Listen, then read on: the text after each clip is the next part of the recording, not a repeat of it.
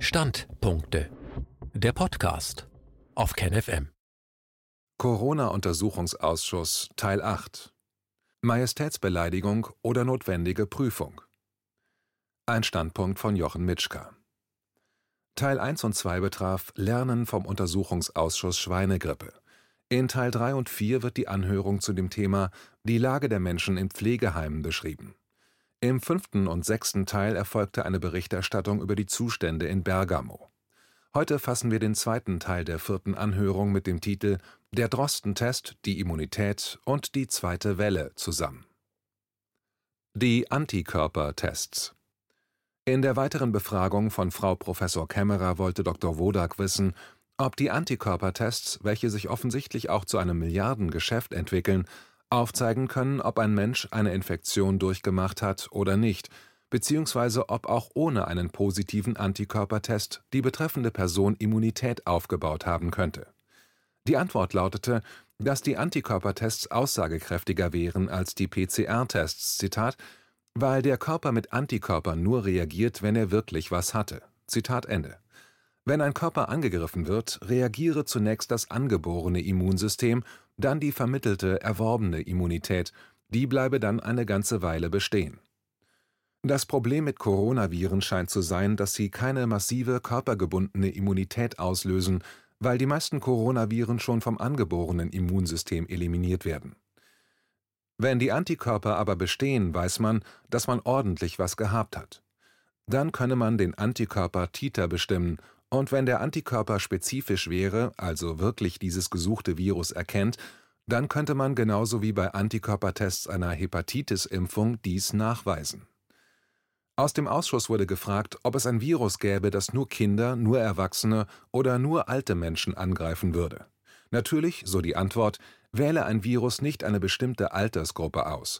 Ein Virus gehe über Andockstellen in Zellen, und da wäre es egal, wie alt der Träger der Zelle wäre. Ob sich aber das Virus im Körper vervielfältigen kann, hänge vom Immunsystem ab.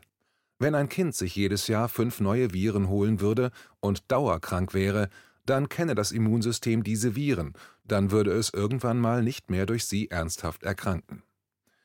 Dann wurde gefragt, wenn es aber so wäre, dass Kinder praktisch nicht durch Erkrankung mit Corona betroffen wären, ob es nicht eine Grundimmunität gäbe und dass die einzelnen schwerwiegenden Fälle vielleicht schon immer vorhanden waren. Frau Professor Kämmerer erklärte, Zitat, wir haben immer eine Grundimmunität, und ob sie krank werden oder nicht, hängt zum einen von der Aggressivität des Erregers ab, dann würde er aber eben nicht unterscheiden, gemeint ist das Alter, und zum anderen von ihrem persönlichen Immunstatus ab, wie schnell sie darauf reagieren können. Zitat Ende.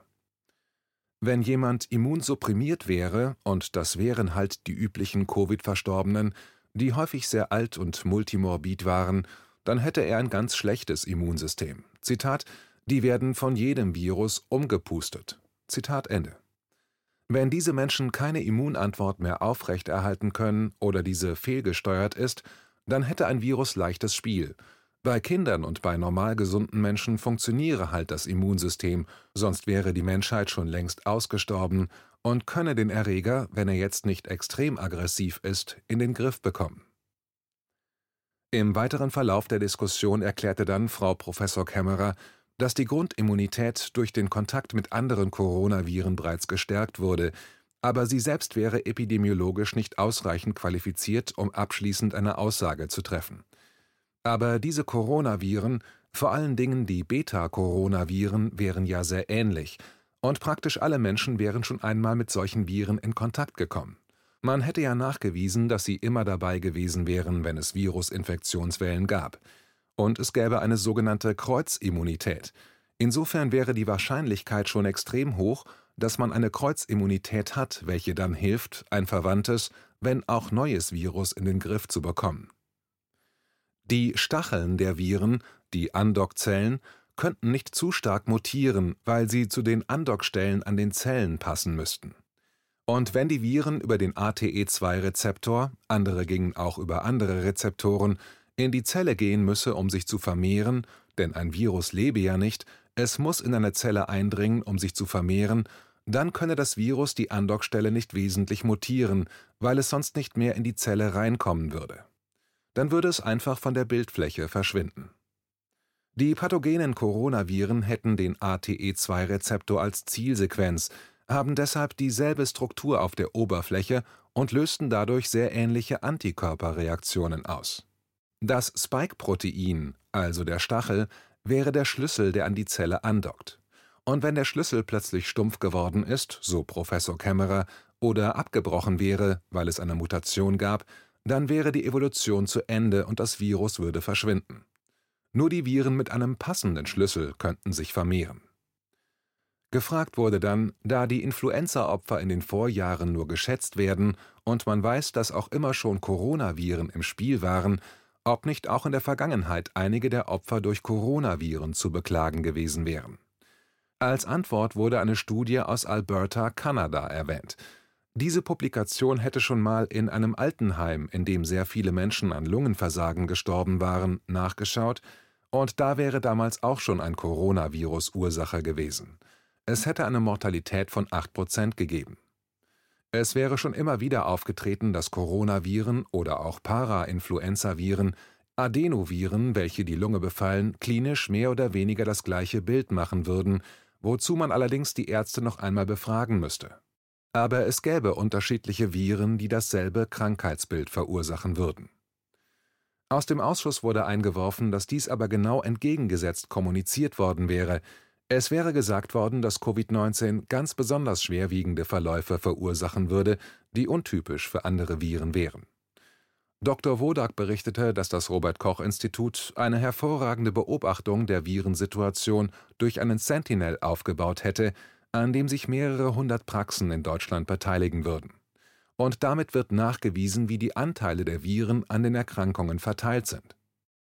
Frau Professor Kämmerer meinte dann, Zitat, das Robert-Koch-Institut, muss man sagen, die normalen Mitarbeiter arbeiten hervorragend. Sie machen ganz tolle Berichte. Sowohl vom Influenza-Netz als auch jetzt über Corona. Man muss die bloß lesen. Da steht alles exakt und sehr gut dokumentiert drin. Zitat Ende. Dabei müsse man aber wissen, so Wodak, dass nur eine kleine Zahl von Viren beobachtet wird, und da war Corona bisher nicht dabei. Was beobachtet wird, wären die Fälle von akuten Atemwegserkrankungen, die in den beobachteten Praxen auftreten. Da erkennt man, wie das in der Wintersaison mehr würde. Dann sehe man den Anfang der sogenannten Sommergrippe. Dort schnelle eine blaue Linie nach oben, das wären die Rhinoviren, man bekomme einen Sommerschnupfen, der aber mit Corona überhaupt nichts zu tun hätte. Diese Viren sind jeden Sommer da. Frau Professor Kämmerer erklärte dann eine Arbeit, welche den Jahreszyklus der respiratorischen Viren beschrieb. Während bei uns die Sommerviren aktiv sind, wären die Coronaviren auf der Südhalbkugel aktiv, weil dort Winter ist. Zitat Coronaviren kommen erst im Herbst wieder, dann kommen sie aber wieder, ab Dezember. Zitat Ende. Die zweite Welle. Wodak hinterfragte dann die Aussagen einer zweiten Welle und forderte einen Nachweis der Evidenz. Warum spricht man wie selbstverständlich davon, dass es eine zweite Welle gäbe? Wo wäre die wissenschaftliche Begründung dafür? Es gäbe jedes Jahr eine Corona-Welle im Winter, wobei Corona mal stärker, mal schwächer gegenüber anderen Viren wäre. Und wenn jemand von einer zweiten Welle redet, dann kann es keine sein, die von alleine kommen würde. Aus dem Ausschuss wurde dann Frau Professor Kämmerer gezielt nach der zweiten Welle gefragt. Sie antwortete, dass, wenn man die Tests hochfahren würde, könnte man zwingend wieder im Winter, da der jetzige Virustyp noch nicht durch wäre, und wenn man dann auf eine Million Tests pro Woche wäre, natürlich wieder mehr Menschen positiv testen. Das wäre vollkommen normal, weil es dem normalen Jahresverlauf entsprechen würde. Es gäbe nicht nur eine zweite Welle, sondern eine hundertste Welle, weil die Viren eben jedes Jahr wieder kämen. Genauso wie bei der Influenza nie von einer zweiten Welle gesprochen wird, sondern einfach von der Grippesaison, Genauso gäbe es halt die Corona-Saison. Und je mehr man teste, desto mehr wird man finden. Man würde immer den Hintergrund der Viren finden. Wenn man bei 10.000 Tests halt einen finden würde, wären es bei einer Million Tests entsprechend mehr, die positiv getestet würden. Und so könnte man dann eine zweite Welle postulieren. Die zweite Welle der spanischen Grippe. Frau Professor Kämmerer erwähnt dann, dass die spanische Grippe von 1918 angeführt werden würde, wenn von der zweiten Welle die Rede wäre. Es gab damals die normale Grippesaison, die schwer war, und wo dann aber im Herbst die jungen Männer weltweit zu Millionen dahingerafft wurden. Das würde als die typische zweite Welle bezeichnet. Alle würden sich auf diese spanische Grippe berufen, die von der zweiten Welle reden. Das wäre die einzige Begründung, die Frau Kämmerer bisher gehört hätte. Aus dem Ausschuss wurde dann eingeworfen, ob man die Situation in oder unmittelbar nach einem verheerenden Weltkrieg mit seinen unermesslichen Strapazen und Belastungen der jungen Männer nicht nur durch Giftgas, sondern auch durch Unter- und Fehlernährung usw., ob man diese Situation, die sich auch nie wiederholt hatte, mit einer heutigen Situation vergleichen könne. Dr. Füllmich fragte dann, ob das Immunsystem auch durch Angst und Panik geschwächt werden würde. Frau Professor Kämmerer antwortete, dass es bereits gute Daten dazu geben würde, dass Stresshormone und die erhöhten Glukokortikoidspiegel das Immunsystem herunterregeln würden. Das wäre allgemein bekannt. Deshalb würde man ja auch bei überschießenden Immunreaktionen Cortison einsetzen, um das Immunsystem herunter zu regulieren. Die Grippesaison und damit auch die Corona-Saison ist an die Jahreszeit gebunden. Und, so Frau Professor Kämmerer, wenn jetzt behauptet wird, dass in der Südhalbkugel nun die zweite Welle starten würde, wäre das lediglich die normal saisonal bedingte Viruswelle. Dr. Wodak wies darauf hin, dass er während der Schweinegrippe im Sommer in Deutschland sich in Australien erkundigt hätte, wo dann eben die Grippesaison gewesen wäre, und aus der Antwort, dass es keine Abnormalitäten gab, geschlossen hatte, dass es dann auch bei uns im Winter keine besonderen Probleme mit der Schweinegrippe geben würde. Was ja dann auch den Tatsachen entsprach. Genau das würden die Grippeimpfstoffhersteller machen. Schauen, was im Süden aktiv ist, um den dann für den Norden bereitzustellen. Dann wies er darauf hin, dass inzwischen mit dem Testen ähnlich viel Geld verdient wird wie mit den Impfstoffen. Und dabei wäre das Testen noch viel einfacher, das Geld wäre noch schneller verdient, gleichzeitig würde damit Angst verbreitet. Alleine die in Deutschland produzierten Tests würden schon fast dem Wert einer Milliarde Euro entsprechen. Dr. Hoffmann wies dann darauf hin, dass immer wieder behauptet worden war, dass Neuseeland so gut durch die Corona-Krise gekommen wäre, wegen den Maßnahmen. Dabei war es wohl der Sommer, der verhinderte, dass sich das Virus verbreitete, während nun die übliche Virussaison zuschlagen würde, was dann zur zweiten Welle erklärt wird. Dann wurde aus dem Ausschuss gefragt, ob man damit rechnen müsse, dass das Social Distancing dazu führe, dass der menschliche Körper weniger auf Viren trainiert wird, daher leichter angreifbar wird. Frau Professor Kämmerer sah sich nicht in der Lage, darauf eine fundierte Antwort zu geben. Zitat es gibt natürlich das Beispiel, als die Konquistadoren in die USA rübergegangen sind, dass die indigenen Stämme von den europäischen Seuchen schlagartig dahingerafft wurden, weil sie damit noch keinen Kontakt hatten. Zitat Ende. Aber das Erinnerungsvermögen des Immunsystems würde über einen längeren Zeitraum erhalten bleiben, sonst wären auch die Impfungen sinnlos. Das Immunsystem wäre von der Evolution auf den Kampf mit Krankheiten ausgelegt. Wir würden ja bereits sehr sauber leben. Wenn man diese Sauberkeit aber noch weiter erhöhen würde, dann könnte es dazu kommen, dass sich das Immunsystem langweilt. Wodak warf ein, dass es kein Kampf wäre, den der Körper führt. Es wäre die natürliche Art des Zusammenlebens. Es wäre völlig irreführend, die Bemühungen gegen Covid-19 als Krieg gegen Coronaviren zu bezeichnen. Die Tatsache, dass wir den Viren, auch den Coronaviren, jedes Jahr begegnen, hätte uns zu dem gemacht, was wir sind. Die Tatsache, dass dabei mal etwas schiefgehen kann, das hätte man auch bei anderen Kommunikationen. Wir könnten Dinge verlernen, wir könnten im Alter dement werden, genau das kann mit dem Immunsystem auch passieren. Das Immunsystem kann vergessen und wir werden immundement. Wenn dann etwas käme, das wir eigentlich schon einmal gekannt hatten, aber vergaßen, kann uns das schädigen. Im Körper würden dauernde Kommunikationsprozesse des Lernens und des Vergessens stattfinden. Ob das Immunsystem im Alter schwächer werden würde, beantwortete Frau Professor Kämmerer mit der Aussage, dass es ja allgemein akzeptiert wäre, dass Menschen im Alter auch krank wären. Das gelte als völlig normal. Dann wäre das Immunsystem natürlich auch mit betroffen. Aber gesunde alte Menschen hätten genauso viele oder wenige Probleme wie gesunde junge Menschen. Das wäre auch das, was Professor Bhakti sagen würde, warf Dr. Füllmich ein. Nicht allein der Tatbestand des Alters würde einen Menschen zur Risikogruppe machen. Frau Professor Kämmerer antwortete, dass die Risikogruppen für Covid-19 immer folgende gewesen wären: Adipositas, Diabetes, Bluthochdruck, also das metabolische Syndrom. Diese Gruppen hätten ein voraktiviertes Immunsystem, das anders reagieren würde. Die genannten Erkrankungen wären nur Symptome des gestörten Stoffwechsels und damit auch des gestörten Immunsystems. Dr. Wodak führte aus, dass der Körper, wenn er ein halbes Jahr im Bett liegen würde, die Muskeln abbaut, die Knochen entkalkt und ähnliches würde mit dem Immunsystem passieren, wenn es für eine längere Zeit ohne Arbeit bleiben würde. Der Körper stärke nur, was er benutzt und benötigt. Und das gelte eben auch für das Immunsystem. Frau Professor Kämmerer warf ein, dass man natürlich keinen Zeitpunkt definieren könne, wann das passiere, es wäre ein fließender Prozess. Dr. Hoffmann fragte dann, ob dieser Prozess in einer großen Stadt wie Berlin, in der man auf die Straße geht, zum Einkaufen und so weiter, überhaupt eintreten könnte. Hätte das Social Distancing hier überhaupt eine Wirkung? Frau Professor Kämmerer fühlte sich nicht in der Lage dazu eindeutig Stellung zu beziehen, erklärte aber, dass sie den Eindruck habe, dass die Menschen das Social Distancing nicht wirklich so ernst nehmen würden, wie es beabsichtigt wäre.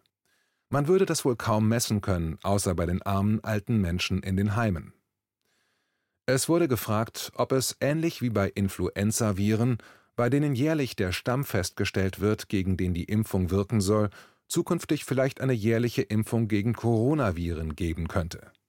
Frau Professor Kämmerer erklärte, dass ja nur geimpft würde, was man als gefährlich anerkennen würde. Und Coronaviren halt unter ferner liefen als Erkältungsviren angesehen wurden. Im Tierbereich wäre das anders, da dort ein erheblicher wirtschaftlicher Schaden entsteht, da würde schon länger gegen Coronaviren geimpft. Beim Menschen war es bisher nie als notwendig erachtet worden. Es wurde gefragt, ob für die Antikörpertestnachweise eine Isolierung des Virus, also eine eindeutige Eichung, vorgenommen worden wäre. Dazu konnte Frau Professor Kämmerer keine Auskunft geben, anscheinend war dies noch nicht veröffentlicht worden. Dr. Wodak fragte dann, welches Virus man isolieren solle, das aus Wuhan oder das in New York. Zitat Letztendlich würde der Antikörpertest nur Sinn machen, wenn er alle diese Stämme erkennt, aber nicht kreuzreaktiv wäre mit einem normalen Coronavirus. Zitat Ende, meinte Frau Professor Kämmerer bestätigend dazu.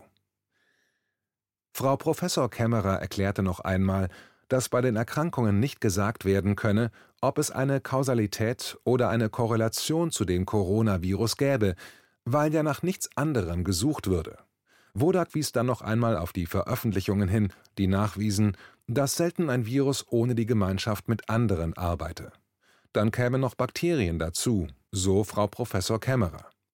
In der Pädiatrie wären in über der Hälfte der Fälle, in denen Coronaviren nachgewiesen wurden, gleichzeitig andere Viren festgestellt worden. Zitat von Original SARS weiß man ja sogar, dass nur vorgeschädigte Schleimhäute befallen werden können und deshalb vermutlich ein anderes Virus vorher den Weg bereitet haben muss. Zitat Ende. So Frau Professor Kämmerer. Eventuell wäre es bei SARS-CoV-2, das nahe verwandt ist, genauso. Dr. Wodak warf ein, dass natürlich durch Intubation auch die Schleimhäute geschädigt werden würden. Aussicht im dritten Teil dieser Anhörung wird noch einmal beleuchtet, wo und welche Personengruppen getestet wurden und wie das Verhältnis von Testungen und Ergebnissen ist.